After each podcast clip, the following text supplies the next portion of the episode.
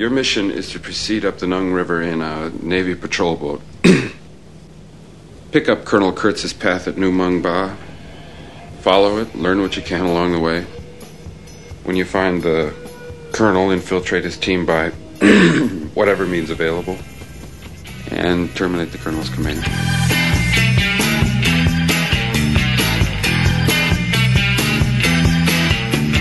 Terminate extreme prejudice. Fala galera, começando mais um episódio do podcast Filmes Clássicos, o seu podcast do cinema clássico. Hoje a gente vai trazer aqui um filme de guerra, o famosíssimo Apocalipse Now, filme de 1979 que deixou aí o seu cineasta à beira da loucura, porque foi uma produção muito conturbada que quase tirou aí realmente a sanidade mental de Francis Ford Coppola.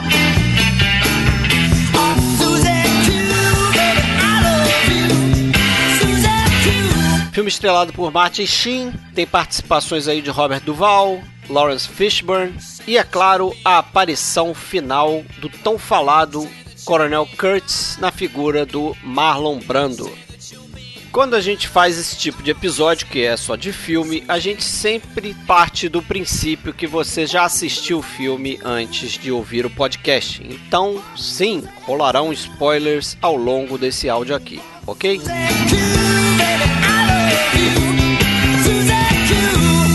Vamos deixar aí um recadinho. Se você quiser entrar em contato com a gente, acesse nosso site oficial filmesclássicos.com.br.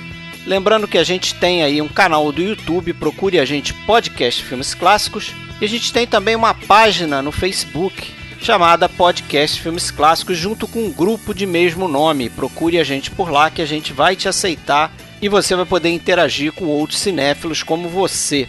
Encontre a gente lá pelo iTunes também, marque lá quantas estrelinhas você acha que a gente merece e, se possível, deixe lá um comentário.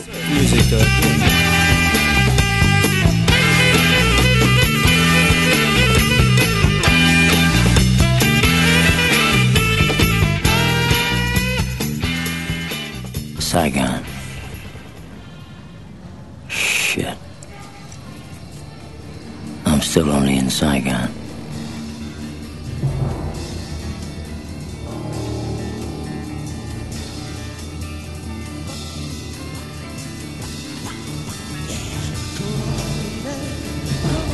Bom, galera, então a vez de Apocalipse Now. Mais uma vez com a gente aqui o músico William de Andrade. Fala de Blumenau, fala William. Fala Fred, beleza? Tudo bem? Bem-vindo aí de volta ao podcast. Valeu, bicho. Mais um filmaço. Acho que é a primeira vez que você faz um filme único com a gente aqui, é, né? verdade. Que a gente vai tematizar só um filme. Você é nosso especialista em filmografias. Tô me tornando, é. Fez o Bergman, fez o Eisenstein, É, vai fazer o David Lean. Graças a vocês aí, tô me tornando. Isso aí. fez o David Lean. Vai fazer, né? Ou fez. Fez. Fez o David Lean. tá certo. Alexandre Cataldo aqui falando de Blumenau também com a gente. Fala, Alexandre. Fala Fred, fala William mais uma vez. Beleza, bicho? Hoje estamos aí nessa selva do Vietnã, nesse caos psicodélico. Ou das Filipinas, né? Como queira interpretar aí. Mas fato é que vamos para Apocalipse. Conheciam esse nome, não? Sim, sim, eu conheci esse filme como Apocalipse. Como Apocalipse foi título brasileiro, né? Mas acho que hoje não usam muito não, né? Apocalipse Now é como a galera conhece o filme. É, Não eu já tem conheci, jeito. já conheci como Apocalipse Now. É, eu, eu conheci como Apocalipse.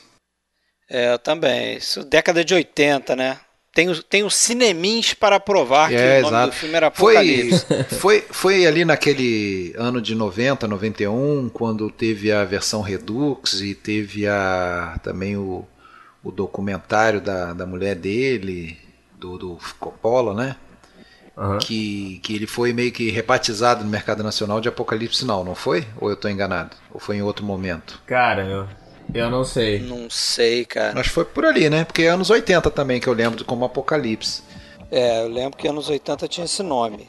Depois, realmente, quando mudou a chave, sabe que na cena em que o Capitão Willard chega lá, no, no que seria lá o santuário do, do Coronel Kurtz, tá escrito em branco lá um código e Apocalipse Now, né? Não sei se vocês repararam isso. Não, tá escrito o seguinte: Our motto, ou seja, nosso Ah. lema é Apocalipse Now, Apocalipse agora. Mas sabe por que, que ele fez isso, né?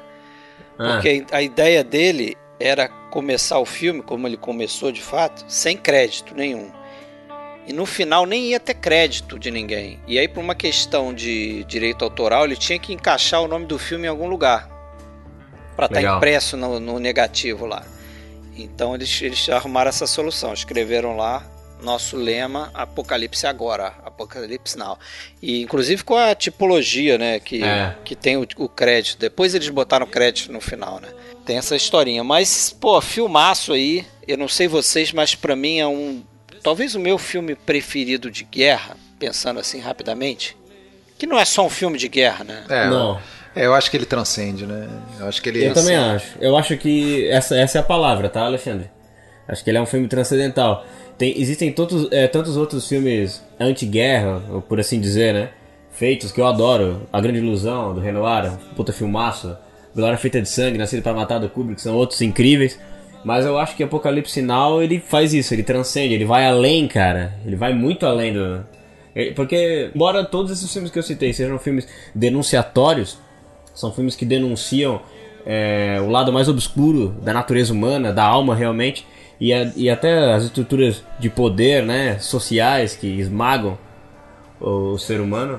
Eu acho que Apocalipse Now ele coloca isso de uma maneira que faz tu, tu meio que se sentir envergonhado de ser ser humano, assim. Ele, ele faz isso. É. muito forte, cara. Eu não sei se é meu filme de guerra preferido, eu acho que não, não, não sei dizer isso, mas assim, sobre a guerra do Vietnã especificamente, que eu acho que é uma guerra é, que tem um recorte próprio dentro de- desse universo do filme de guerra, né? Por toda essa coisa caótica e, e que eu acho que todas as guerras têm, né? Mas a do Vietnã ficou marcada por ser uma guerra em que é, vamos dizer, um exército regular, né, americano, se meteu num, num- num beco sem saída e num, como se estivesse lutando uma guerra de séculos antes com, é, com, né, com- com- com guerrilhas aí no meio da selva, muito mais preparadas para aquilo ali, para aquele ambiente.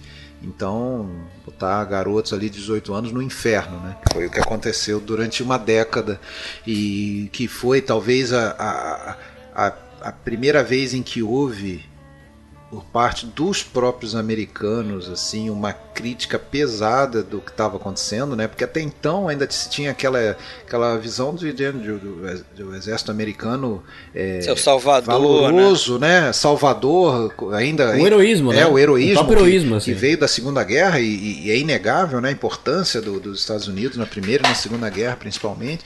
E, aí naquele momento vai para uma guerra e começa uma, uma, uma situação assim de, de um beco sem saída mesmo, né? E, e uma- mistura uma, uma geração de hippies e pessoas que estão a fim de ver a vida de outra forma, né? é bem a época paz do- e dos amor. movimentos de 68 É, pelo mundo, né? Era uma guerra que Sim. tinha que ser interrompida mesmo, né? Tinha que ser. E eu acho que esse filme, então, ele, ele sobre essa guerra, ele tem um é, muito, eu acho que para mim é o, é o mais interessante e, e principalmente que ele foi é, como é que ousadíssimo, né? Ele foi ousadíssimo, Ousadíssimo. por querer filmar isso ainda é, com um conflito mal resolvido, né? O recém resolvido.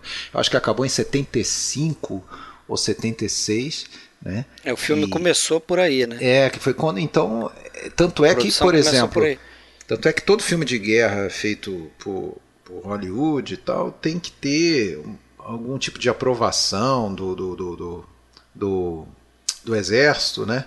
É, do, do governo americano e do exército também. E esse filme foi é, negativado lá pelo. Na época era até o tal do, do Donald Rumsfeld, que era o, o É, cara responsável lá e que, lá. é, e que, que depois foi secretário de Estado e ele e ele, ele negou qualquer tipo de ajuda, cooperação do exército para fazer esse filme.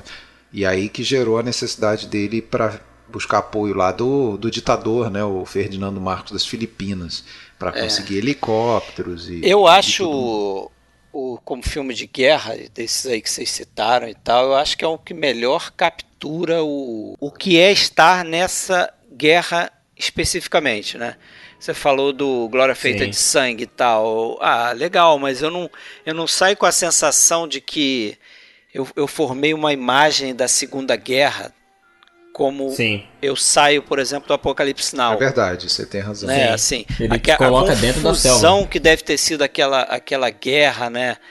É, todas aquelas coisas acontecendo e como o Coppola fala no, nos extras e trilha de comentário e tudo, né? Que, que, que isso é importante dizer também, né? Muito, muitas das coisas que aconteceram no filme são inspirado, inspiradas em é, é, relatos reais, não exatamente como aconteceram na guerra, mas por exemplo, eles, eles sabiam que tinha, tinha gente lá que, que, que ia se divertir, ia surfar, né? É, é, quando tinha oportunidade. É, uso de drogas direto, né? Pesado. Droga pesada, liberada, direto. Inclusive os atores no filme é, também muitas. abusam um pouco de drogas, né? Aquele Sam Bottoms que faz lá o, o surfista. Cara, o próprio, o próprio Martin Sheen né? Ele ah, totalmente na, alcoolizado. Na cena que acabou sendo a, o que acabou sendo ali a cena de abertura do filme, que ele tá no hotel em Saigon, ele tava completamente alcoolizado e, e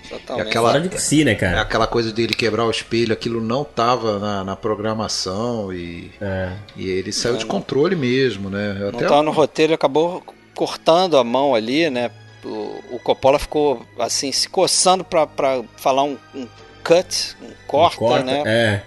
E vai o médico ver. Mas deixou rolar. Deixou rolar e o. E, e, ele pediu, né? Parece que o Martin Sheen pediu ali, falou: não, não, eu quero fazer assim, vamos continuar. E... Pô, eu acho, eu acho que o que resume talvez bem esse.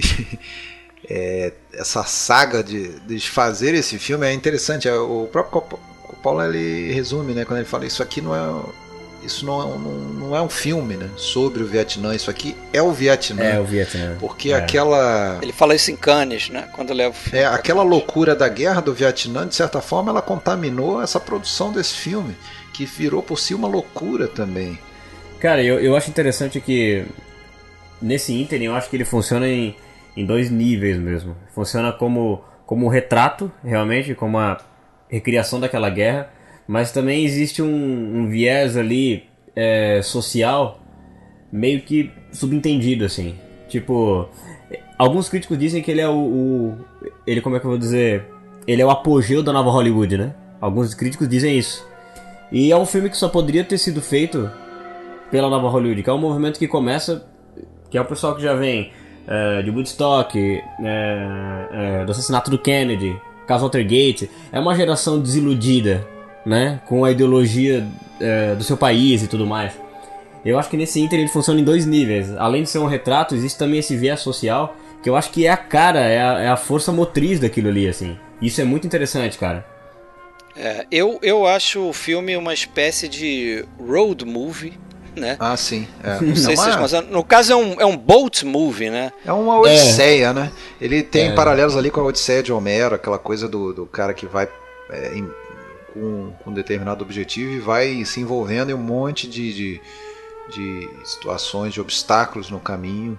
E, e, ao longo da jornada é uma jornada de conhecimento interior, né? De, de conhecimento, de, de, mudança de, de, personagem, né? É uma jornada espiritual mesmo, né? Ele Isso. acaba fazendo uma jornada espiritual. Porque se você for, for analisar assim com muito detalhe, você pode até é, se justificar dizendo o seguinte: pô, a maioria das cenas ali é, não contribuem para o objetivo principal dele, que é chegar complexo do Kurt lá. Na missão, né? Na missão dele dentro do filme, que é chegar no final lá, encontrar o Kurt e terminate é. the, the, the Colonel's Command. Com Extreme lá, com Prejudice.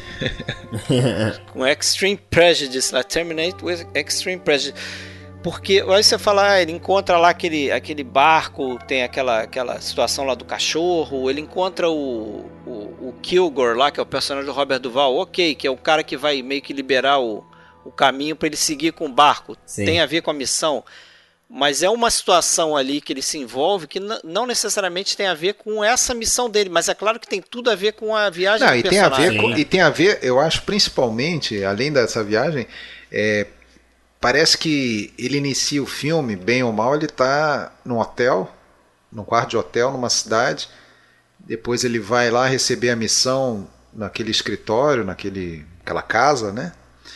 Vai se descendo degraus assim do nível de civilização. A cada passo que, que vai a cada momento que aquele barco vai se aprofundando ali na selva e, e ele vai descendo mais fundo assim na, na, na selvageria né? então primeiro ele encontra um, um grupo ali da, daquela cavalaria aérea né do, do, do Coronel Kilgore né aliás porra acho que talvez o personagem mais lembrado desse filme mais até do que o do, é. do Martin Sheen é o Sim. com certeza é o do Robert, Robert Duval, Duval, né? E as, e as falas dele, aquela cena clássica, é, até postei no grupo lá, né, do, do da, da, cavalgada das Valquírias, né? Charlie don't surf! é icônico é. isso, né, cara? Essa, essa virou uma coisa icônica. Charlie don't surf! É, e, e porra, e tem muito daquela coisa assim do, do soldado tá matando está chacinando populações de civis enquanto escutam música, enquanto trocam piadinhas e, e, e, tudo mais. Ah, muito bem, vai lá receber sua caixa de cerveja porque você, você matou os caras e tal. Mas, mas você sabe que essa coisa de fazer um ataque e tocar música, isso era algo que, o, sim, que os americanos faziam, sim, né? Sim, em algumas operações, quer dizer, para desnortear o, os inimigos e tal, tocava música alta. Para humilhar, né? É mais uma dessas coisas inspiradas, né? Que eles foram catando e, e colocando no roteiro. Né? Sei. Né? E então, assim, nesse momento ele vai tendo essa. Ele vai tendo ao longo desse, desses vários passos na jornada dele, ele vai, ele vai se apercebendo do, do terror, né? Do, do, do, do que, que, que, que está naquilo tudo ali daquela guerra especificamente, né? Porque aparentemente o que a gente sabia antes dele, que ele não, não quer falar, não pode falar, porque eram missões secretas, eram coisas pontuais e, e mais missões mais limpas, vamos dizer, matar um determinado sujeito. Ele já tinha feito alguns servicinhos desse, mas nada desse nível, né? Então ali ele, ele vai no coração da coisa, né? E vendo é, a loucura que está tomando conta daqueles soldados, porque isso, esses relatos aí eu acho que ficaram bem famosos e, e realmente mexeram com a, com, a, com a, população americana e que, é, que, se posicionou muito contra a participação dos Estados Unidos, justamente por isso, né? Estavam virando loucos, né? Então própria, essa própria coisa do personagem do Kurtz, né? Se de certa forma é baseado num personagem escrito lá no início do século XX, lá pelo, pelo Joseph Conrad, né? No, no Heart of Darkness. No Coração então, das Trevas. Não tinha nada a ver com a, com, a, com a Guerra do Vietnã, originalmente o personagem, mas caía como uma luva, né, no que estava acontecendo Sim, ali. Perfeitamente, é. na verdade. Ele, ele no, no eu, eu, cheguei a ler esse livro aí faz bastante tempo, mas é, eu acho que ele captura o, o, a questão ali do livro do, do Joseph Conrad, né? Que, como você falou aí, não tem nada a ver com a guerra do Vietnã. O, o Kurtz é um contrabandista de marfim, né, que, que fica numa estação lá, quase no fim do mundo. e Se passa no Congo, né? Se passa no Isso, Congo né? e esse cara vai, ele trabalha na companhia do Kurtz, ele vai ao encontro do Kurtz e, e, a essência eu acho que é essa que o filme captura, quer dizer, o cara que, que, que se embrenhou na mata com os ditos selvagens e ele mesmo se transforma, né? Né? Quer dizer, a questão nativo, do ser né? humano, né? E essa coisa que você falou do, da, da, viagem, o Coppola fala, né, que a ideia que ele foi percebendo ao longo do filme, inclusive, né, porque a gente sabe que ele foi é, é, é, desenvolvendo esse roteiro, principalmente final, né, enquanto ia fazendo o filme, é, que loucura. Que, que, essa, que, a, que a viagem do barco é meio que uma viagem no tempo, né? Então. Isso, isso. Você chega no final, você está numa sociedade totalmente primitiva, num caos, está no apocalipse now mesmo, né? Isso foi a realidade, né? Uma máquina de guerra, então, moderna para a época, né? Anos 60 e tal. É, é, ter que enfrentar um conflito de, de uma outra época e, e, não adiantava nada. Algumas coisas ali não adiantavam nada, armamentos que eles tinham e sem, sem, sem saber onde é que estava o inimigo e, e, e, gerava, por outro lado, né, imagina os soldados é, sujeitos àquilo, às vezes reagiam com eles próprios com muito com, pelo medo, né, reagiam matando qualquer um que visse pela frente, inclusive gente que não tinha nada a ver, o que está, por exemplo, naquela cena do barco, né, uma das cenas do importantes cachorro, do filme, né, que que eles, o, o, o, piloto lá do barco, né, que é o personagem do, do, do Chief, né, ele, ele insiste para ter que abordar para fazer a função de patrulha e apesar do, do Willard, do Martin dizer que não, deixa isso para lá, porque aquela não é a missão que, que eles estão ali, né, que ele está ali. Mas eles insistem e acaba virando uma chacina aquilo, né? E até o, o Willard meio que muda um pouco a maneira que os outros o veem, né? Ele era um cara bem passivo até aquele momento, ele só assistia praticamente tudo que acontecia. E a partir daquele momento ele ele age, né? Começa a delegar, né? Ele, age e ele, ele acaba matando a mulher que ainda está com vida ali depois do tiroteio, da, da, da do, dos tiros, né? Ah. É porque ele não quer atrasar mais ainda a missão, né? Tendo que levar aquela mulher para um hospital, uma coisa assim. Diz o, diz o Coppola que essa cena inicial que a gente discutiu aí no, no quarto dele é, e todo aquele transe ali que ele passa, aquela situação, ele tá bêbado, ele tá com aqueles conflitos dele e tal, é, servem para ajudar a gente a aceitar depois justamente essa, essa ação dele. Né? Porque até ali ele é um cara que você não. Você não compra muito como. Ele é um assassino, né? É um cara que nego né? chama. O, o, o, os oficiais chamam para ele fazer trabalho sujo, né? Aqui, vem cá, essa missão não existe, tu vai lá e vai matar o cara. E quando ele toma aquela atitude ali, você, você né, de alguma forma relaciona com essa, essa qualidade complexa dele. É, aquilo só não tinha vindo à tona ainda, né? Aqueles outros da, do barco não conheciam esse lado dele porque eles não sabem basicamente é. nada sobre ele. E a gente também eles não. Eles, né? não sabem, eles não sabem nem qual é a missão. É, o que a gente já percebe desde o início é que ele já passa aquela coisa do, do, do, do cara que é picado por aquela loucura da guerra e não consegue mais viver sem isso. Ele diz que ele chegou a voltar para casa e separou é, da mulher, é coisa, uma né? coisa assim. É. Ele lembra até aquele personagem do, no filme que eu gosto recente ali, o, o Guerra ao Terror, que o personagem do principal ali, ele ele volta, ele sai daquilo ali, ele volta para casa e não consegue. Ele, ele tem que voltar para lá, né? para o meio do, do, do olho do furacão. E ele está nessa, então a gente já sabe que ele é um cara que que já tá, assim, já perdeu a, a, a batalha da sanidade, né, para aquela loucura. Ele não vai conseguir mais se adaptar a uma vida normal, né? E então, mas a, a, a, você falou de eventos reais, né? Esse evento ali do, do, do barco, ele quis linkar com um massacre que ficou famoso e, e, foi um ponto de virada, eu acho que em 68 foi um tal do massacre de Milai, que é, o exército americano dizimou um vilarejo, matou absolutamente todo mundo de civis, sempre aquela coisa de achar que ali tinham né, escondidos, aqui e ali, no final não, não tinha. Então isso aí veio à tona, foi divulgado na imprensa nos Estados Unidos e foi meio que um ponto de guinada assim, para a população se posicionar frontalmente contra, causa até uma vergonha né, para um, um país. E a mudança na maneira de ver o exército americano, não mais aqueles salvadores da pátria da, da Segunda Guerra e, porra, como assim um, uma cambada de, de assassinos assim, é, assim, matando crianças, civis, animais e idosos impiedosamente, sem motivo. Né? E, e várias outras coisas são colocadas nesse filme. Não é, não é de se estranhar que o exército americano não quis apoiar esse filme de maneira nenhuma, né? É, e é um filme que falando aí um pouco da produção, né? Não era para não seria do jeito que acabou sendo, né?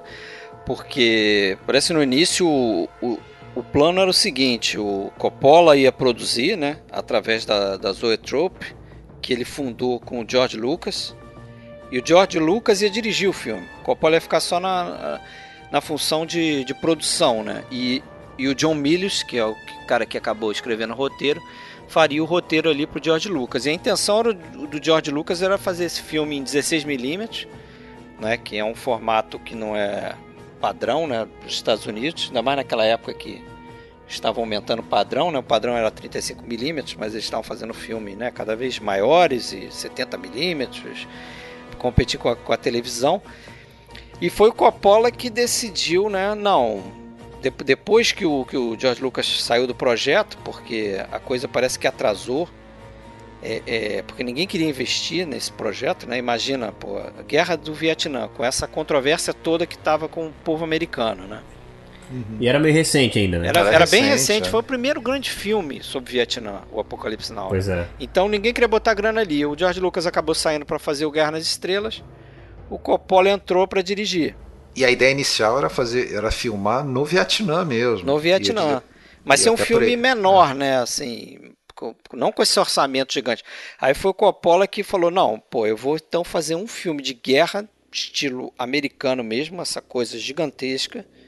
E, e, dessa forma, quem sabe, né? Que sempre a gente, a gente sabe que sempre foi um sonho do Coppola, né? Fazer, produzir filmes pequenos, né? Ele queria ganhar dinheiro, dinheiro, dinheiro para poder produzir aqueles filminhos que hoje ele faz, né? Esse era o objetivo Sim. dele, né? É, então ele queria fazer um grande splash aí com esse filme, né? Para poder é, é, se aposentar de Hollywood, vamos dizer assim, né? Aí pois foi é. pro, aí foi conseguiu filmar nas Filipinas, né? É, ele, ele mudou para lá, né? lá do, do Ferdinando Marcos. Isso, não só porque, como você já comentou, lá ele tinha acesso a helicópteros americanos, porque o Marcos havia comprado os helicópteros dos Estados Unidos e fez um acordo lá que é algo assim, né? Vamos combinar. O cara é um ditador, filha da puta lá.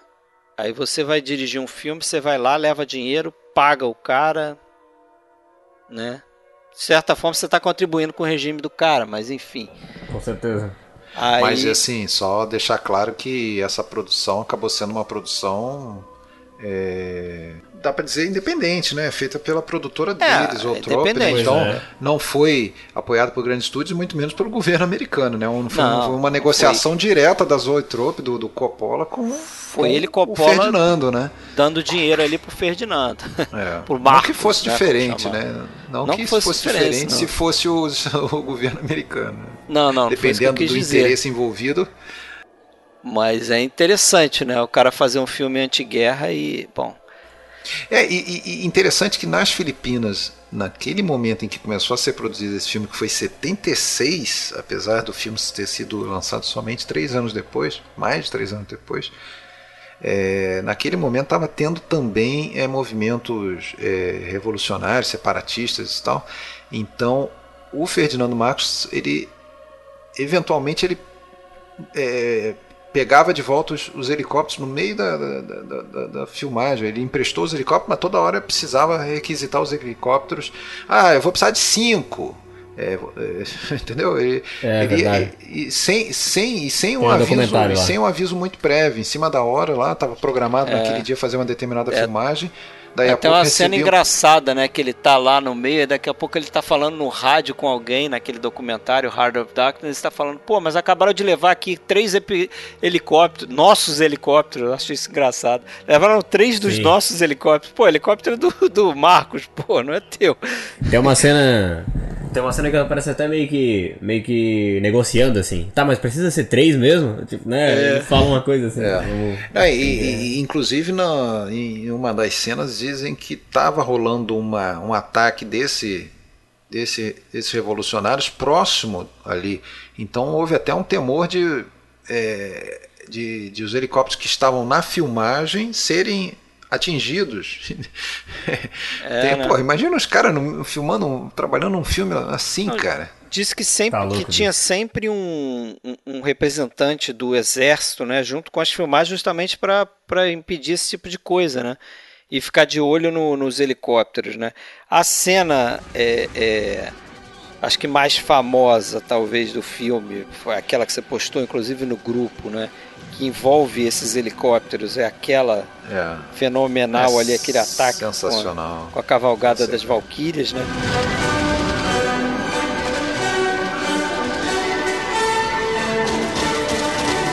Você sabe que esse esse filme, ele, você falando em tempo, ele levou três anos. Desses três anos, nove meses é, eles levaram mixando a trilha de ruídos do filme. Nove meses para mixar a trilha de ruídos, não é montar o filme, não. Mixar a trilha de ruídos.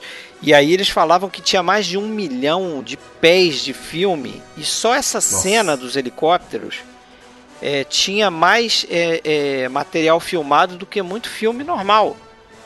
Imagina, né, de, cara? De Hollywood, né? Não, e o detalhe é que é, nada ali com de, de, de, de, pessoas dentro do helicóptero foi filmado é, na terra, né? Fake lá com é, os helicópteros embaixo e eles filmando como se estivesse voando. Não, foi tudo no ar mesmo, né? No ar ali, né? Inclusive o Coppola né? entrava no, no, no, helicóptero, né? Junto e...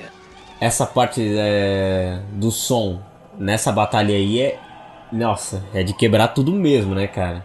Eu assisti na, é. em Blu-ray aqui, ligado no som aqui, pelo amor, velho, aquilo ah, te arrebata, assim, Não, é uma é, coisa incrível, é velho. fenomenal. Nossa. E você sabe que foi esse filme que acabou sendo tipo uma espécie de um avô para o que a gente tem hoje, né? Que esse som, som surround 5.1 uhum. aí, né? Esse som de home theaters é. aí que a gente tem. Meio quadrifônico. Qualquer DVD tem. É, que você tem lá né, cinco caixas, é, né, três na frente. Isso. Né, uma, a fim de criar direita, uma, uma esquerda. A fim de criar uma ambiência, né? Tem essa coisa. Né? Isso, né? você tem cinco, cinco, né? Três na frente, dois atrás, as caixas traseiras e tem um ponto um que é o subwoofer uhum. lá, aquele a coisa mais grave. Isso. Então eles criaram é, é, todo um, uma nova tecnologia ali, né? Para poder. Eles modificaram a tecnologia de som existente na época, né? E para criar algo que, que depois se transformou nesse 5.1, né? Inclusive o, o Coppola dizia aí que a intenção dele no início e tal era pegar o filme pronto e colocar em um único cinema. Olha só que doideira. Ia ter um único cinema nos Estados Unidos que ia passar esse filme Meu por Deus. cerca de 10 anos. E seria tipo uma atração turística. Você quer assistir o Apocalipse Now?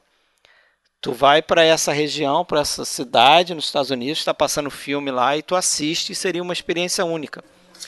Agora, Fred, você falou da, da, da Gênese, né? Que o Coppola imaginou fazer esse filme, o John Milius escreveu, é, e os estúdios aí recusaram também inicialmente, até por ser por estar ainda durante o conflito, né? Porque essa ideia original, esse primeiro roteiro, isso aí foi escrito, escrito ali por 1971, né?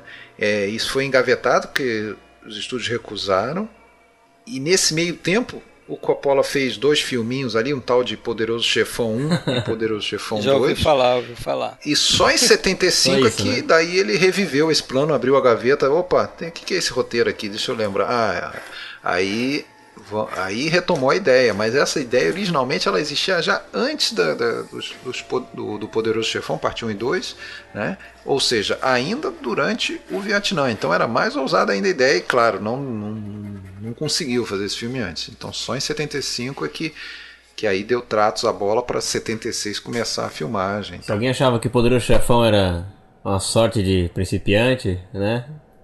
O Apocalipse Now veio para botar o cara no mapa definitivamente como um dos maiores realizadores, né, do século, assim, pô, sensacional. Agora é interessante que o, o, o inicialmente o Harvey Keitel, né, foi foi, pois é, cara. Foi pra lá, até fazer, filmou, uma, é. É, fazer uma cena. Tem, tem imagem do Harvey Keitel dentro do filme, né? Que a gente não percebe que aquelas cenas tem.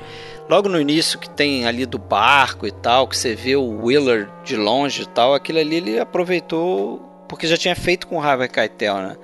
É, e ele aproveitou também porque nesse período aí o, o Martin Sheen teve um ataque cardíaco é, sério, sério né? Foi bem sério. Ficou é, quase chegou... que a porra toda foi pro buraco, né? É, ele chegou, na verdade, Nossa. a usar um dublê também, né? Pra fazer alguns planos de costas ali do Martin Sheen. Meio rápidos, assim. É, é meio rápidos e só fazia close com ele, né? Num esquema mais, mais tranquilo, assim, só para filmar a close dele e tal. E ele até Mas... tentou abafar isso aí, né? Porque se soubessem um, um sindicato, tirar né? o cara de lá, Isso. mandar é, tirar é, o cara do um... filme, né?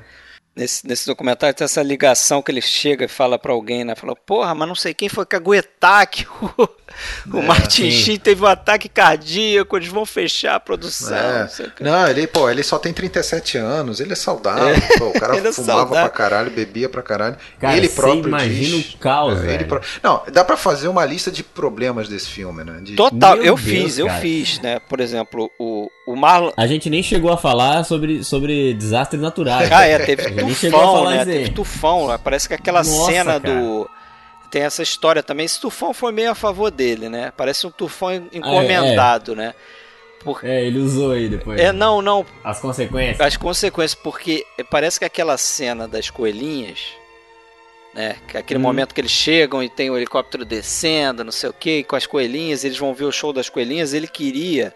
é, parece que eles chegaram a, a, a montar um cenário, é, aquele desenhista de produção que também fez o Poder do Chefão, aquele Dean Tavares, fez um, um, um, um, se- um set que era não à margem do rio ali, né? Ele ficaria para dentro da terra e eles filmariam aquilo é, de dia, né?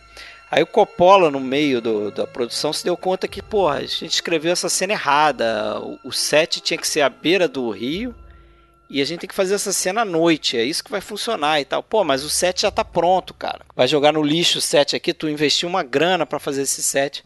E aí, nesse tempo aí, entre filmar outras coisas e filmar essa cena, teve esse lance do tufão que levou o set, destruiu a porra do set. Aí eles, pô, ótimo. Vamos então agora fazer certo, vamos fazer de novo o set. Mas ele, ele, ele chegou a filmar ali também aquela.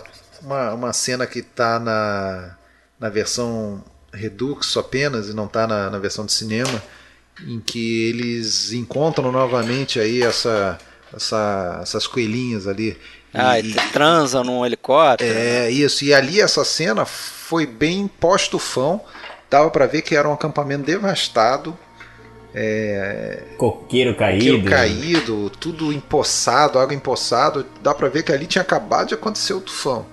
E aquilo ficou na. Foi, Eles foi utilizaram da aquilo, versão né? do cinema, né? É.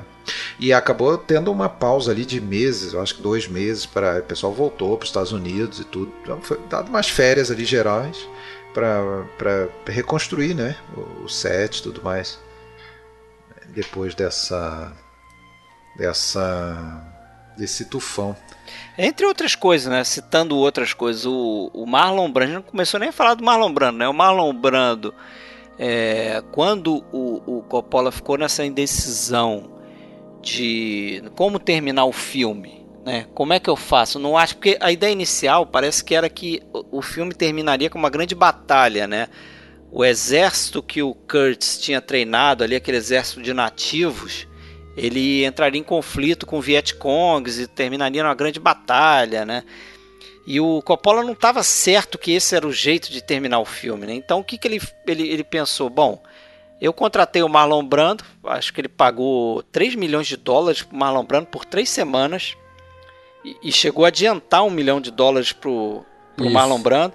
Adianta. E só que chegou em contato com o agente do Marlon Brando e falou: Cara, eu preciso adiar a, a, a entrada do Marlon Brando aqui. Não vai dar para ele filmar agora quando tá programado. Eu quero filmar com ele sei lá quanto tempo depois.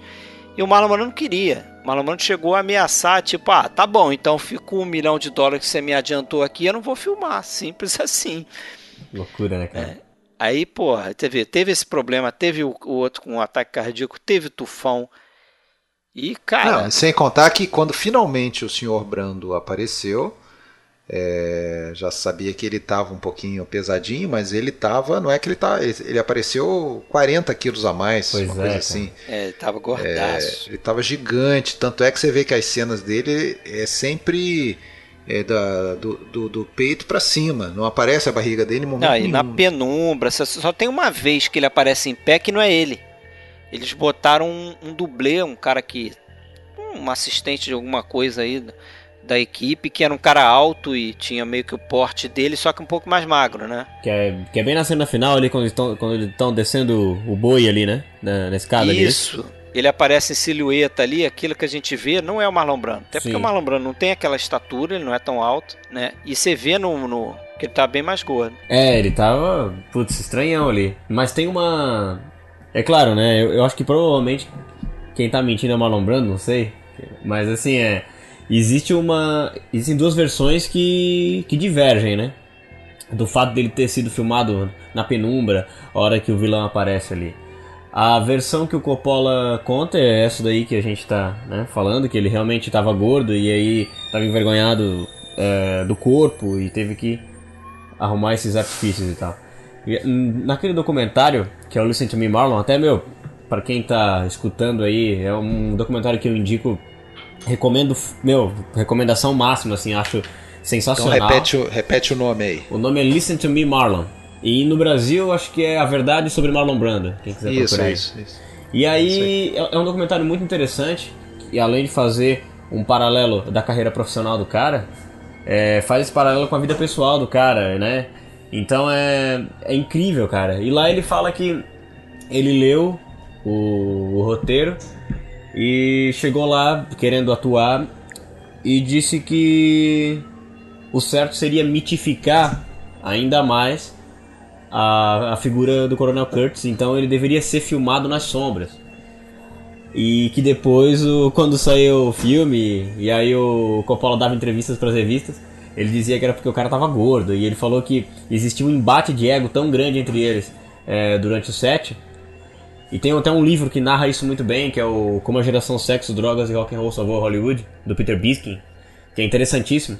E lá ele também conta essa história, assim, que o, o Coppola meio que usou isso, assim, pra meio que humilhar ele depois do, é, do lançamento do filme. Não sei se é verdade, qual dos duas é, É, verdade, mas. a- né? A história do Coppola, só pra complementar, pra ter as duas versões, era o seguinte, que ele chegou gordo pra caramba, Uhum.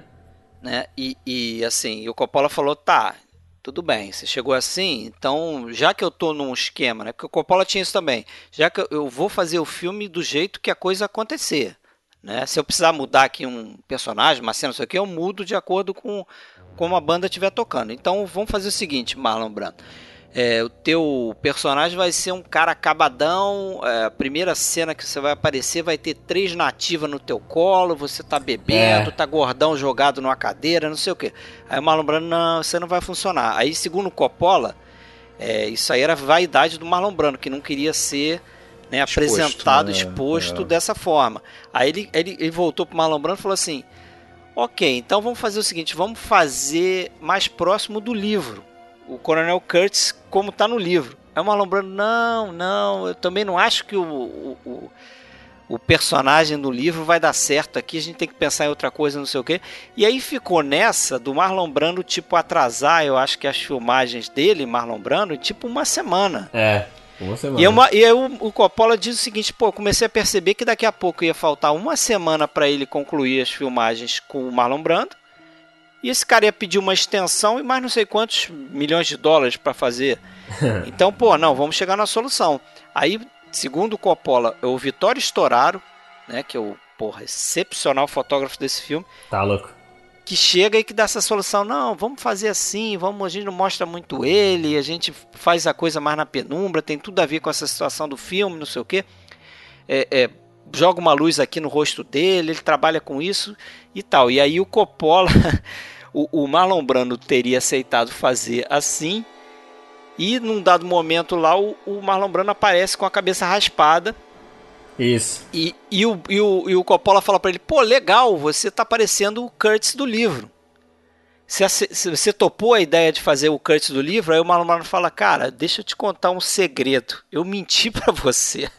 Eu nunca li. Eu nunca li o Eu roteiro. nunca li o livro, eu li ontem. É, E aí achei interessante e vamos fazer dessa forma e tal. Mas é a história do Coppola, né? Aquela coisa. Não sabe É. o que é verdade. E é muito.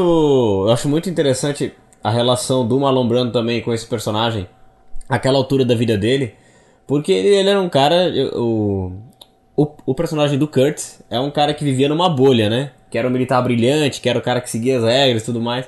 E na guerra, quando ele entra em contato com aquele horror, é um cara que tem essa, essa, epifânia, né? Essa coisa do explorar o lado obscuro da, da alma. E naquele momento, o Marlon Brando, por ter sido um astro, por estar, né?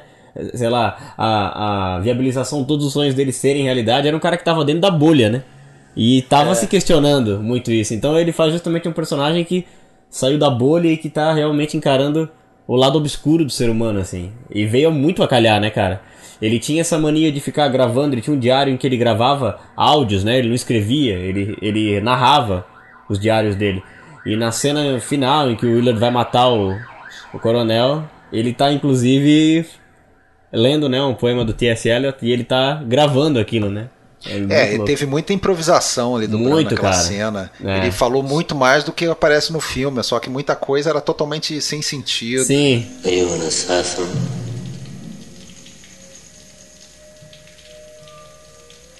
I'm a soldier. You're neither. You're an errand boy. Sent by grocery clerks. Collect the bill. Agora, outra coisa interessante daquela sequência final toda é a presença do Dennis Hopper, que era outro que estava completamente chapado. Pelo amor de Deus, esse cara. É, e ele fala isso abertamente, que naquela época ele estava numa pior, assim, em termos de. Tanto carreira, claro, e até por conta de drogas e tudo mais. E, e ali mesmo, no, no, no, nas, nas, cenas, inclusive o Coppola ele evitou o máximo contato do, do dele com o Brando é. antes do. do, do pra, o que, como que o Brando ia, ia reagir naquela situação ali, né? E eu não sei, até parece até que deve ser talvez real o momento em que o Brando atira um negócio nele. Ele tá não, mas é, o, o Coppola falou que era o, é o, o Brando fazia essas coisas com ele, jogava coisa no Dennis Hopper. Segundo o Dennis Hopper, né, aquela história, vamos contar versões. Mas eu vi uma entrevista do Dennis Hopper que ele contava o seguinte, que um determinado momento lá da, do, do, das filmagens, ele recebeu um livro de alguém do exército, deu um livrinho vermelho para ele, que era manual de conduta de soldado, sei lá o que que era. E que num, num belo dia lá, num jantar da produção, não sei o que, ele estava sentado à mesa com o Marlon Brando, e o, o Coppola foi justamente linkando com essa outra história. O Coppola já vinha porrinhando o Marlon Brando porque não tinha lido a porra do livro tu não leu o livro, não sei o que, não sei o que. Aí, nesse jantar aí, o, o, o Dennis Hopper teria chegado pro, pro Marlon Brando e ia mostrar para ele esse livrinho vermelho que ele tinha ganho. E aí perguntou: ah, você já viu o livro aqui? Aí disse que o Marlon Brando levantou da mesa surtado falou: Porra, até esse cara aí tá me cobrando porque eu não li o livro, não Puta sei o que, que não vou. E a partir dali, meio que, segundo o Dennis Hopper, né? A relação dos dois ficou meio, né? estranha. É, é, nessa cena que o, é, que o Alexandre falou aí, ele joga alguma coisa nele e chama de nojento, né? Seu nojento. É, Mutz. Mutz, Mutz é. É, é, tipo um cão vira-lata, né? E o é, Mutz. Caraca, bicho. É.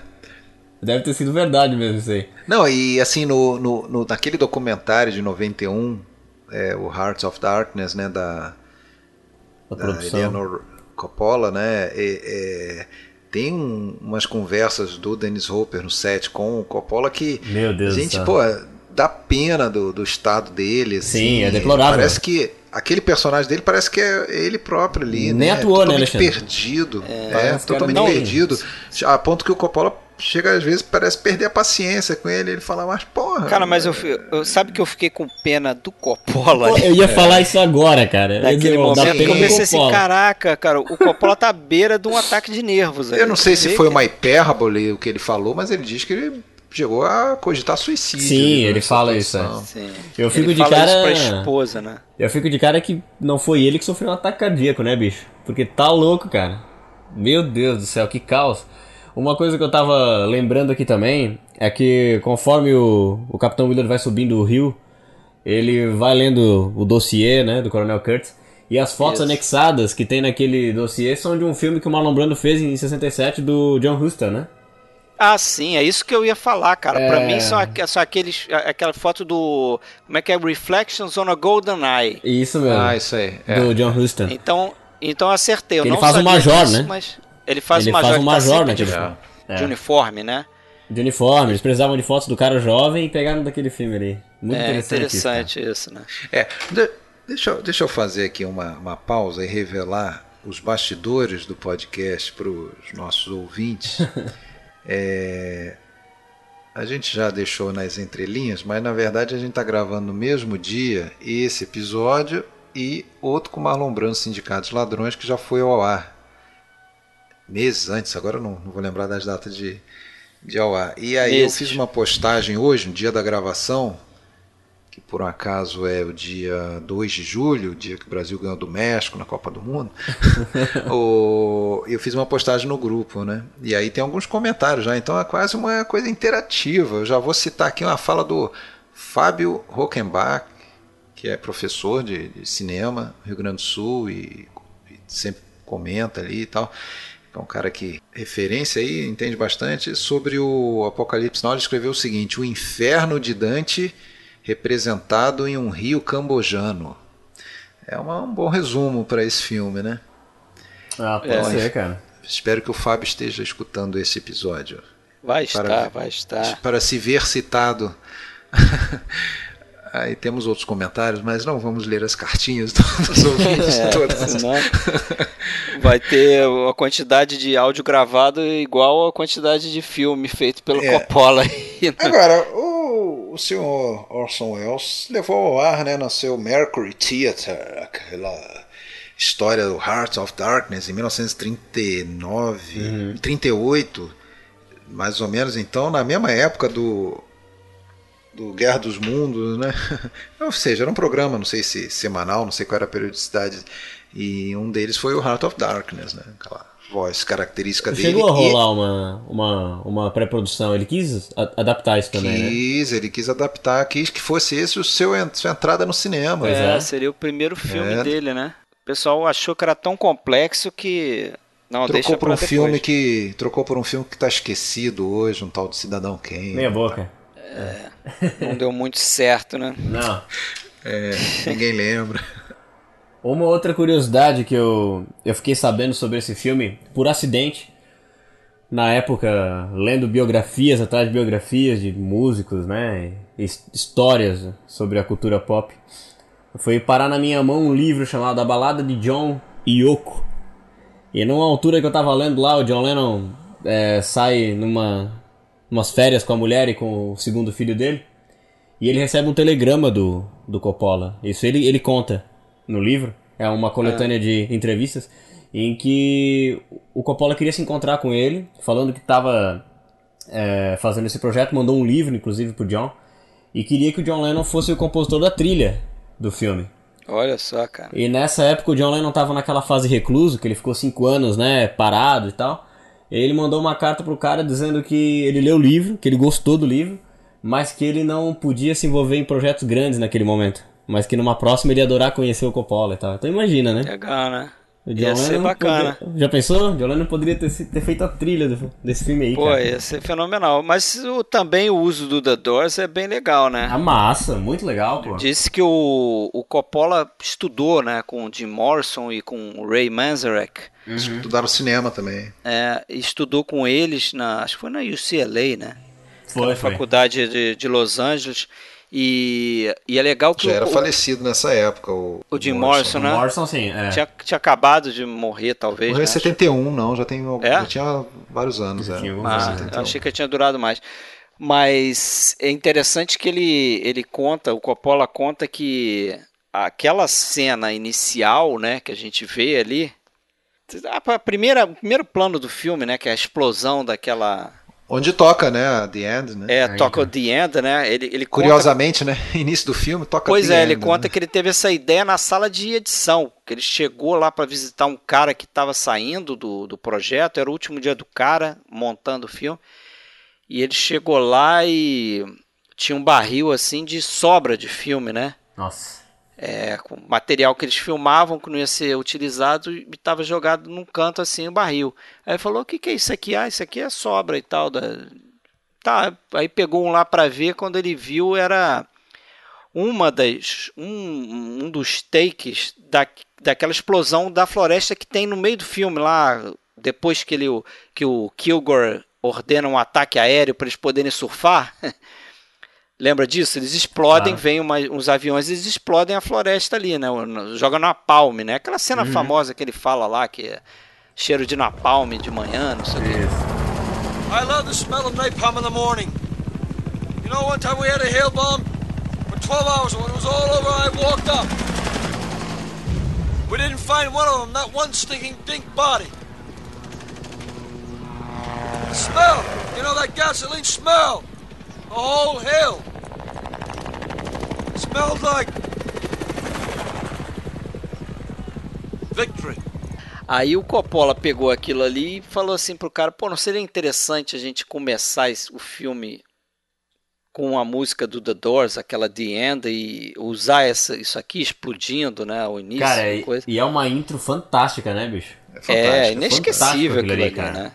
É. É inesquecível. E quando E faz no- todo sentido, né? Eu acho Faz, o faz todo sentido, naquele cara. momento, porque a existência normal do, do- do ser- dos seres humanos ali já acabou, né? Sim. E até, tipo, começa o filme, tu tem um personagem que já tem um, um passado estabelecido e a gente pega ele no meio de um processo. A gente sente que ele tá modificado com alguma experiência. Então quando É. vai passando todo o filme e aí chega no final e essa música toca de novo, ele te dá uma noção meio, meio que de uma coisa cíclica, né? A É, gente volta pro começo, notado. assim. Né? A gente volta, volta pro começo pro daquilo. começo. Como É- se fechasse um ciclo ali, né? É incrível, cara. É uma ideia genial mesmo. Nossa. Agora, o... voltar só aquela cena da... do ataque do... dos helicópteros da cavalaria a- aérea do, do Kilgore. É, porra, aquela cena ali, ela transmite bem, eu acho aí a função dela, né? Você falou que algumas cenas ali talvez não acrescentassem a missão, mas, porra, es- estabelece aquela coisa do caos total. Você vê, eu acho que vaca sendo é, carregada por helicóptero. É é uma loucura total aquela cena. É, sem Mas metralhando própria- escola, né? De... Tá sem louco, cara. contar, sem contar para aquela própria coisa de estarem surfando no, no meio da, da, da batalha e, ou da, né? Não faz o menor sentido, né? Não faz o menor sentido. Caindo bomba ali, o cara intrépido ali. Então, Todas as cenas Insanidade reforçam total. essa ideia, né? Essa ideia de insanidade no meio daquela Insanidade, guerra que não faz né? sentido. E essa coisa dos jovens. Você sabe que essa cena do helicóptero ele chegou a mostrar pro Akira Kurosawa, né? Uma, uma- um cortezinho da cena e tal. E parece que o Kurosawa deu uma outra opinião pro Coppola e ele ficou satisfeito, porque falou: pô, se o Kurosawa. Só deu uma sugestãozinha pra corrigir aqui e ali, então a cena ficou boa, né? Pois Acho que eu é. vou fazer, vou fazer uma brincadeira, mas o Kurosawa deve ter sido o autor da sugestão da. Porra, vamos fazer uma cena em que eles vão ser alvejados por muitas flechas. Olha, olha. Lembra, É, pro lembra, final lembra do filme. coisa? É. Lembra Lembra? alguma coisa? Agora, Lembra o coisa. o interessante é que só depois que eles fazem aquela chacina do barco é que os personagens começam a, a morrer também, né? Sim. É como se fosse assim, começam a pagar o preço, né? Da, da- daquela violência gratuita ali, né? Que primeiro É, o- morre o, o, o rapaz, né? Que, porra, tinha 14 anos na vida real. O Lawrence Lawrence Fishburne. Fishburne. Lawrence Fishburne, ele É. mentiu a idade, né? Só descobriram quando já estavam no Vietnã para filmar. Ele se apresentou como se tivesse 17. ele já era grande, né? Então, alto assim, então. É, ele, ele passa por 17, né? Mas ele Passa começou tranquilo. com 14, acho que fez três aniversários ali no set de filmagem. Cara, o... uma coisa que eu acho curiosa também é um filme que é extenso, é cheio de coisa acontecendo o tempo inteiro. De a participação daquela sequência em, em que aparece Robert Duval é relativamente pequena se comparado com a extensão todo o resto. E como foi a, a parte que gerou as, as cenas, as frases mais icônicas, né, cara? É, é muito. Outro, outro dia não, né? Em 2012, uma, uma curiosidadezinha aqui. Eu tava jogando um jogo de videogame e num dos atos finais do, do, do game, é, tu tem que fugir do, do, do vilarejo com um helicóptero. E toca a, a cavalgada das Valkyrias, As cara. Valkyrias. Enquanto tu tá lá atirando, toca isso. Eu jogando videogame falei, caraca, eu não acredito nisso, cara. O nome do jogo é Far Cry 3, acho. Daí no- lá no final toca assim. E tu tá jogando aquilo e tá tocando a cavalgada dos Valkyrias. Pá, olha que coisa louca isso, né? Tipo, Pô, um dos É, filmes preferidos. é, é daqueles filmes que, que entraram pra cultura pop também. Total, né? Cara. Acho que a gente até falou um pouco disso no, no, no Poderoso Chefão Né? Principalmente o personagem do Marlon Brando, né? Sim. Que tem gente que não viu o filme, mas sabe quem é o Don Corleone, tem uma ideia de quem é o Don Corleone. Sabe, sabe até frases do filme, até, né? Sem nem Isso. saber quem. E se for ver, ele tem pouco tempo de tela, né? É. Naquele filme, né? O Marlon Brando. Não assim tem como tanto tem assim. aqui também, né? Pois é. Aqui tem bem menos, né? Mas lá, mesmo no Poderoso Chefão, que é um filme, porra. Tu tem, exatamente o que você falou, né? Talvez quem não tenha visto tudo tenha a impressão que ele é o personagem central. É, né? Porque E- ele tá no pôster, né? É a cara dele no pôster. isso. Agora, lembrando de Poderoso Chefão, o Martin Sheen ele já tinha sido sondado para fazer o testado, né? Claro, quem não foi em Hollywood testado para fazer o Michael Corleone, né? No, Pois é. no Poderoso Chefão, né? Acho Todo que mundo foi, né? cerca de 350 atores foram Até o. Robert De Niro foi também, acho que em algum momento. É. Foi, foi o James Caan, sei lá. É, todo mundo. Não, uma fez galera, né? Uma galera. Agora, tem, um- tem uma coisa, me, me corrijam se eu estou errado. E é claro, eu não estou aqui, não entendo errado que eu estou criticando o, a- o roteiro, ou a ideia original, o argumento, né? É, mas, porra, na, naquele caos, né? naquele caos em que se está, né? e, e imersa aquela guerra, e a missão manda ele para ir para um determinado lo- local, então já se sabe aproximadamente as coordenadas ali. É, por que não? In- Inclusive, é, quando ele vai, quando ele chega. Eu na- sei que você vai falar. É, é, já sabe, né? Mandar um É, ataquezão logo. isso, manda um ataque, que era a opção final. Inclusive, ele deixa o aviso: olha, se eu não voltar até É. as 22 horas, liga lá pra. E manda bombardear. Pô, Pois mas é. aí não ia ter filme, cara. Não ia ter filme, só por isso. Mais, só por isso. mais, mais que isso. Não ia Porque ter já filme. tinham mandado, eles já di- eles dizem inclusive, já tinham mandado um outro militar antes pra matar o Kurtz e o cara não só não matou como se juntou ao Kurtz. Sim. Então, na verdade, ali eles estão dando oportunidade pra ter mais um, um oficial. Daqui a pouco eles vão ter um exército lá de oficiais que foram lá pra matar e acabaram. Então, porra, manda Deserdando. bombardear logo a porra toda. Mas sabe que teria uma coisa que justificaria mais ainda o que você tá falando? O- Aí já estamos entrando no final, mas eu acho que já está em tempo mesmo. Mas uma das ideias ali é que depois que o, o personagem do Willard matasse o Kurtz, ele voltaria pro barco e ordenaria um ataque. Pra, tipo, exterminar o negócio todo ali. Ah, sim. E aí, parece que o Coppola chegou a pagar para eles botarem dinamite lá no, no, no- no cenário, no set que, ia- que tinha aquele templo lá que eles Ah, construíram, não sei o quê. também. Ele chegou a botar dinamite naquilo tudo, só que ele acabou mudando de ideia porque, voltando naquela, naquela coisa que eu falei antes, é, ele foi criando, co- construindo o final do filme à medida que o filme ia se desenrolando. Esse foi, acho que, o grande dilema é, do Coppola ali quando foi chegando no final do filme. Quer dizer, como resolver isso? Ele não sabia como resolver de acordo com as questões que ele tinha levantado é, ao longo do filme. Então não podia fazer aquela, aquela ideia inicial de ter um combate, porque ele não estava satisfeito com aquilo ali. Aí como é que ele chegou nessa solução, né? Ele contratou um cara que era amigo dele de faculdade, chamado Derek Jacobs, não, é Dennis Jacobs, o nome do cara, que era um cara muito inteligente e que começou a falar para ele, contar para ele de histórias, de mitos que ele conhecia. E uma dessas histórias tinha uma história de, de um rei de uma tribo dessas que, que sabia que ele deveria morrer para tipo trazer os deuses para para que a comunidade pr- prosperasse, né? Então ele, tava, ele tinha que ser sacrificado para o povo dele seguir e tal e, e prosperar. Aí ele começou a ficar com essa ideia, ele, Coppola, começou a ficar com essa ideia na cabeça, que, porra, de repente é isso que eu tenho que fazer.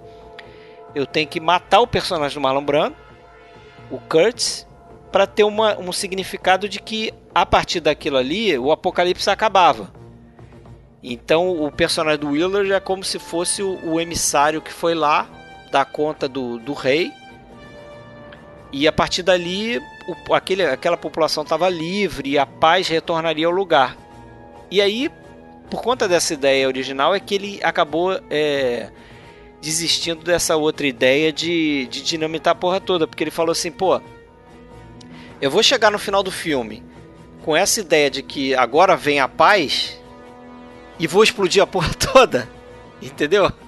Não, mas eles chegaram a, a filmar. Uh, eles, eles tinham que, por, por lei, eles tinham É, que destruir, né? demolir ali aqueles Sim. cenários, aquela coisa toda. Então eles Não, eles chegaram a fazer. implodiram tudo e filmaram. É, e Filmaram, filmaram. filmaram. E até por um tempo existia uma crença de que havia dois finais, duas versões diferentes, com dois finais diferentes. Sim. Mas isso aí, na verdade, nunca foi o final, né? Nu- Nunca, Nunca se foi, pretendeu esse porque- final era esse aí que você falou. Segundo o Coppola, depois que ele. Eles, esse filme acho que foi exibido em quase todas as cidades americanas, sei lá, as grandes cidades, certamente. E depois que esse filme rodou os Estados Unidos todos sem crédito, aí parece que o Coppola resolveu colocar aqueles créditos finais. E aí, segundo Coppola, é, quando o pessoal estava montando o filme, esses créditos, eles queriam colocar essas, essas, filmagens do, do templo sendo explodido. E o Coppola chegou a aceitar por um momento, mas fi- ficou pensando, não, pô, o pessoal vai achar que foi assim que acabou o filme, então tira essa porcaria, deixa tudo escuro, só título branco com fundo preto, e foi assim que ficou, né? É verdade. Agora, é, falar um pouquinho, vamos falar um pouquinho sobre a questão da, da versão Redux, a- a- um pouco da, do que ela tem de diferente em relação à versão de cinema, né? A versão de cinema lançada em 79, né? Com 2 horas e 33 minutos. E hoje, na, na maioria das versões aí, você encontra até as duas opções, né? Essa versão e a versão Redux, que foi lançada em 91 ou 90? Não me lembro agora. É que tem 3 horas e 16, algo assim. Tem Até um pouco 49, mais. tem 49 minutos a mais, né? Isso. É, a original tem 2 horas e 33, tá? É, então é 3 horas e 22. Que É. tem no- todas as cenas que tem na outra, só que algumas delas encaixadas em momentos diferentes. Uma coisa que me chamou a atenção Pois é. é aquelas, aquele momento também muito lembrado do filme em que o Lawrence Fishburne põe lá no rádio e toca, começa a tocar Satisfaction Sim. e dança. Na versão de cinema, essa cena é com 23 minutos de filme, é no início do filme. Uhum. E, e- e na versão Redux é com uma hora e tanto, é bem depois. É, é, eles encaixaram isso de uma maneira diferente. É, e, e até fica esquisito mesmo na, na versão Redux, que ela, ela já é, acontece num momento em que não fazia muito sentido, porque enquanto ele está ouvindo Satisfaction, o, o Lance está tá, tá esquiando Isso. no, no barco. Então eles, pô, eles tinham acabado de sair de um perrengue tremendo e o cara tá esquiando. Ficou meio esquisito aquilo ali na, na Redux.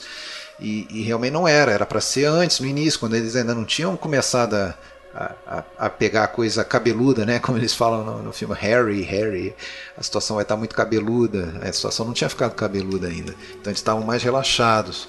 Então, realmente, Tem a cena cinema- do, do pessoal, no, os franceses, né? Tem encontro É, com os Que é, franceses. que é bem interessante essa cena aí, cara. Pois Eu- é, eu mas também. você, você sabe que, assim, eu não revi a, Redux para fazer esse podcast. Uhum. Mas eu vi o a Redux no cinema, quando ele relançou. Eu já gostava do Apocalipse Now, mas pode ter sido uma impressão da época. Mas sabe que eu fiquei com a impressão de que a versão original é, é bem melhor? Assim. Eu também acho. Eu fiquei com a impressão É. que era meio um caça-níquel, ele botou mais cenas. Não acrescentou nada à experiência. Não é, É. como várias vezes em que um filme foi, é, foi detonado pelo estúdio e foram cortadas as cenas relevantes, e aí depois vamos à versão do diretor e aí encaixar da maneira que ele. ah, é, foram cenas que tinham sido cortadas na época do, do- da versão do próprio. cinema por ele próprio e porque mereciam ser cortadas mesmo. Ele chegou numa forma perfeita. E, e- e ali ele. Bom, ele poderia ter feito uma versão Redux com 3 horas e 22 como fez, ou com 5 horas e meia, ou com 10 horas, já que Sim. ele tinha um milhão de, Tá de pés filmados. E nem por isso iam ser filmes progressivamente melhores por serem é, maiores ou com mais cenas. Mas o William discorda. Não, eu, eu- Não, não, não. Não, eu não discordo, não. Você estava falando da cena do. do- só para concluir, da cena dos franceses, eu roubei a palavra. Eu, eu, eu, eu acho ela. eu acho que tem a sua importância na narrativa, na história, até para ajudar a situar o contexto histórico da coisa, que aquele caos não começou com os americanos, né? Aquele caos já vinha desde o, do- da colonização francesa e da, da- lá dos anos 50, quando eles eh, eh, tiveram já uma derrota fragorosa lá os franceses no, no Vietnã. É, e, mas quebra o ritmo do, do filme. Eu acho ela meio é, lenta, meio monótona, não sei. É, então, Eu acho que ela, eu acho que ela ajuda também a complementar até o, como é que eu vou dizer, a mítica que o personagem do Martin Sheen tá encarando e até ele mergulhar nessa jornada é, espiritual mesmo, porque ele chega lá e vê aquela- aquelas pessoas que abdicaram daquela vida ocidental. Eu acho que é uma cena importante para fazer a gente até refletir sobre nossos costumes mesmo, ocidentais, aquela coisa toda, né? O cara que, tipo, tá na bolha, saiu da bolha, ele encarou aquilo tudo e tá vivendo daquela forma. Mas, claro, é, não é uma cena que eu acho que é obrigatória, mas eu acho interessante nesse sentido, assim, sabe? Eu confesso que ao longo do- do- dos anos em que eu assisti Apocalipse Now, eu tenho as duas versões, assim, bastante misturadas na minha cabeça, porque eu já assisti tanto, é, tanto a de cinema quanto a Redux, e agora pra rever, é, desculpa, pra fazer o podcast aqui com vocês, eu revi a versão de cinema.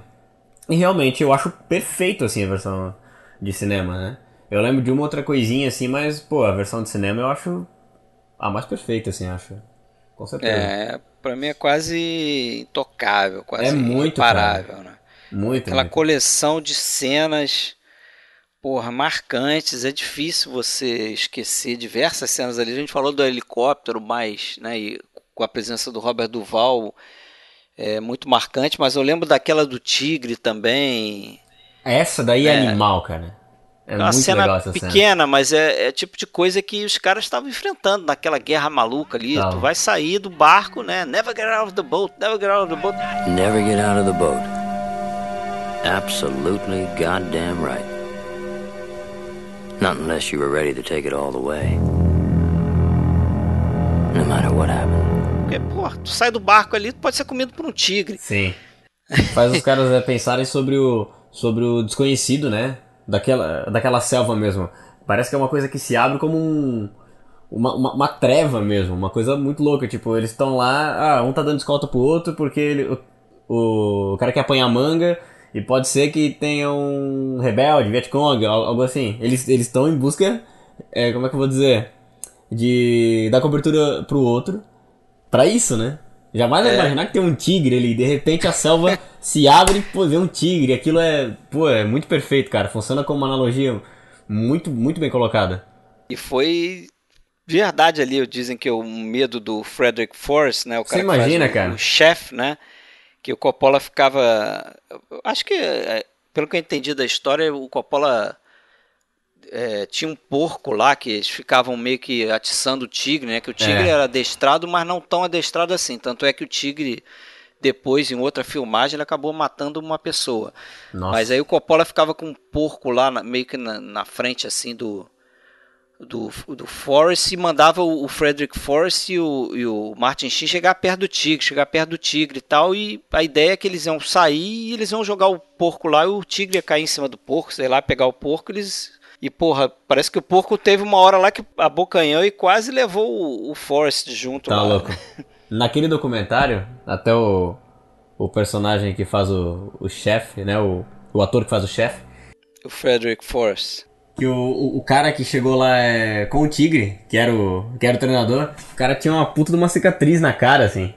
E, e aí, tipo, ele dizia assim, não, pode chegar perto. E aí diz que ele olhava pra cara do cara, não, não tem como, como é que eu vou. Como é que eu vou chegar perto desse bicho, cara? né? Meu, é bizarro, cara. Tu vê um, um dos probleminhas, né, que o filme Tá teve. louco, cara. Agora, eu- vocês aí que vocês que manjam da- de fotografia para cinema, ah, qual é o truque ali para é filtro que ele usa para quando ele mostra a, a mata, a selva? É um verde muito gritante e, e muito Vívido, né? exagerado, muito vivo. Não, tem alguns momentos que parece que se fosse se fosse filme de quem que era que pintava de verde que pintava o- de um outro tom de verde a floresta. Agora eu não lembro mais qual foi o filme que a gente até falou sobre ele. Agora, ali tem, tem umas cenas que é um verde, porra, se aquilo ali é real, meu. Eu, eu acho que é o, é o negativo, cara. Acho que eu vi o, É o negativo. o Coppola e o, e o Vitório estouraram num desses extras aí, milhares de extras que tem. E acho que eles explicam alguma coisa nesse sentido, que eu acho que era uma era uma fase ali de Hollywood que já tinha uma evolução do, do Technicolor.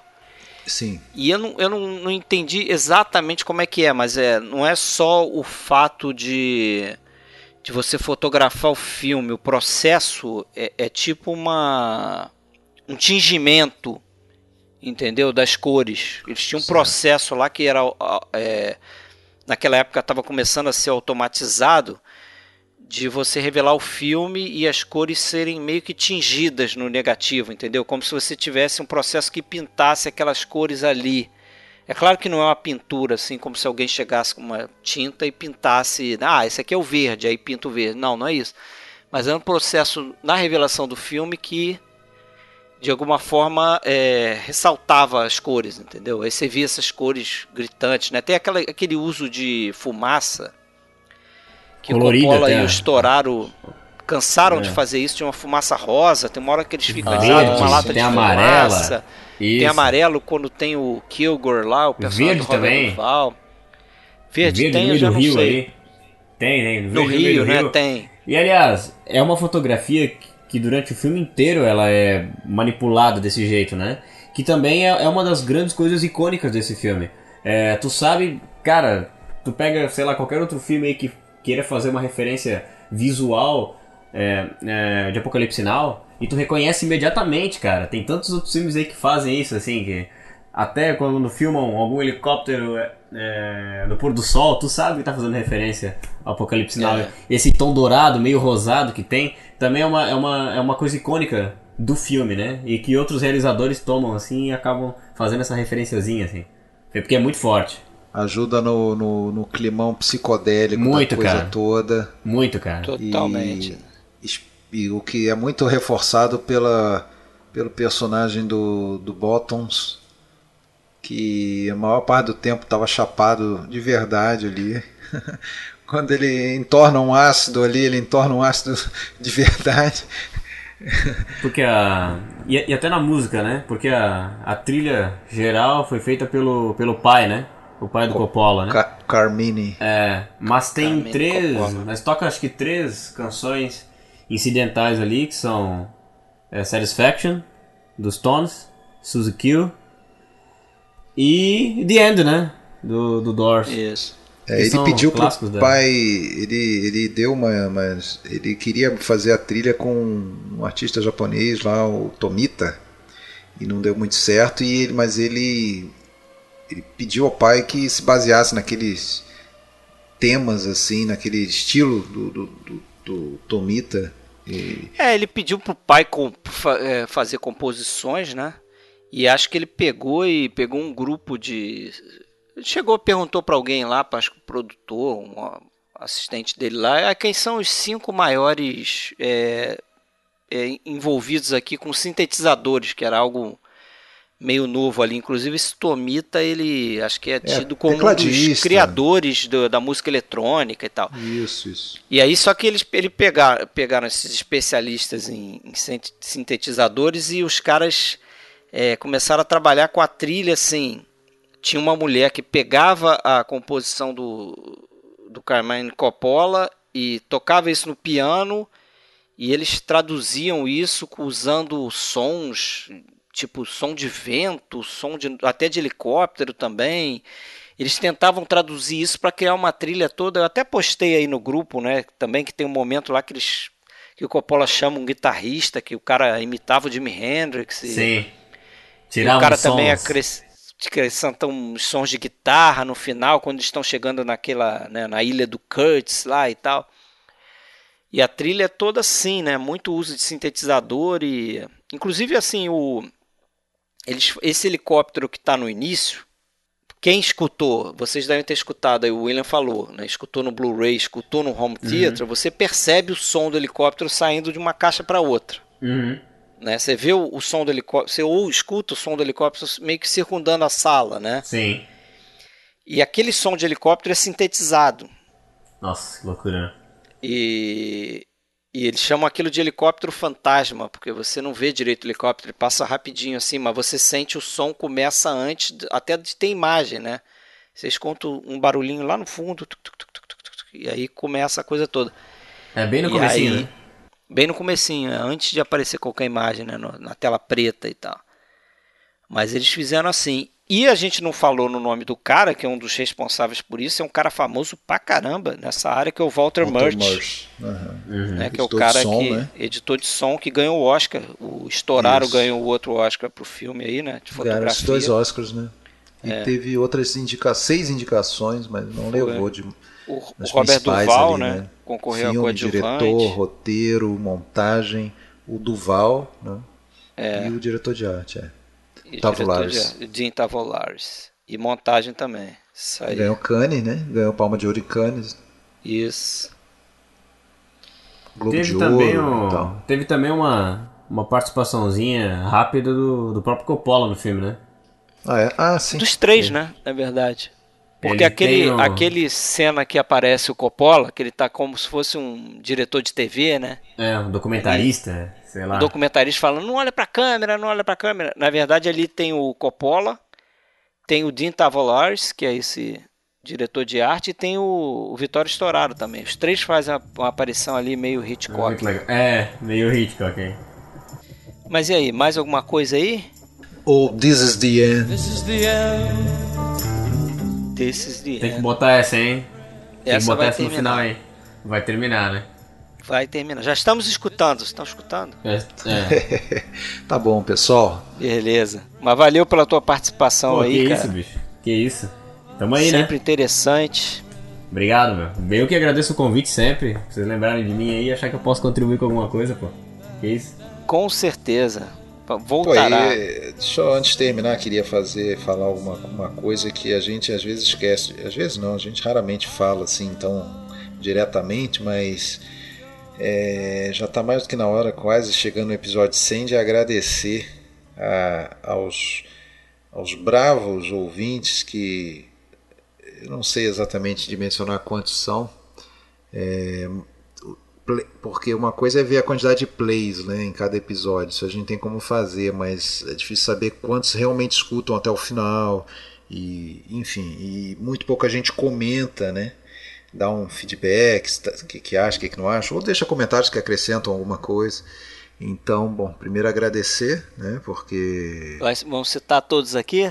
Não, não vamos citar todos. A gente sabe que tem, a gente sabe que tem A gente alguns, alguns é, Mais ativos. fãs, assim, né? Dá pra dizer que realmente uh, eu prefiro até usar a palavra amigos do PFC, né? Que, que comentam no, no grupo. é, e a gente espera continuar gravando as nossas conversas, bate-papo sobre cinema, sem grandes pretensões, ninguém ganha dinheiro com isso, é bom sempre repetir, amador. Gasta dinheiro, né, com isso. Eu. Fred e todos os outros convidados, é, assim como era Marcelo, Sérgio também, é, nenhum de nós é, é do, do meio do cinema, trabalha com cinema ou, ou mesmo com crítica cinematográfica, cada um tem sua profissão e o cinema é só é uma grande paixão. Então é, eu continuo achando que isso é, dá um tom legal ao podcast, que é justamente a gente não, não faz isso com nenhum objetivo de conseguir like, de conseguir curtida, de seguidores ou é, é só botar para fora o, aquele bate-papo, né? Que todo mundo que, que curte um filme é, tem essa vontade, ah, eu quero falar sobre o filme, eu quero compartilhar minhas impressões, trocar ideia. E esse foi um canal que a gente encontrou aí já há quatro anos para fazer isso, né? Então é, é, é bom saber que tem, tem gente que escuta, curte e de repente vai sei lá, tirar um pouquinho, aprender um pouquinho, ou passar a gostar um pouco mais de um filme, é, ou deixou de reparar quando viu, tava com sono, ah, vou rever. Às vezes alguém comenta assim, ah, pô, só de ouvir vocês falando aqui já deu vontade de rever o filme no mesmo dia. É, esse é o objetivo, missão cumprida. Isso aí. Beleza. Valeu então. Valeu, William, mais uma vez. Até a próxima, pessoal. Que Até a isso. próxima, Até mais. Valeu, galera. Abraço. This is the end, beautiful friend. This is the end, my only friend. The end of our elaborate plans. The end of everything There stands the end, no safety or surprise. The end, I'll never look into your eyes. Uh, horror. Uh, horror. Yeah.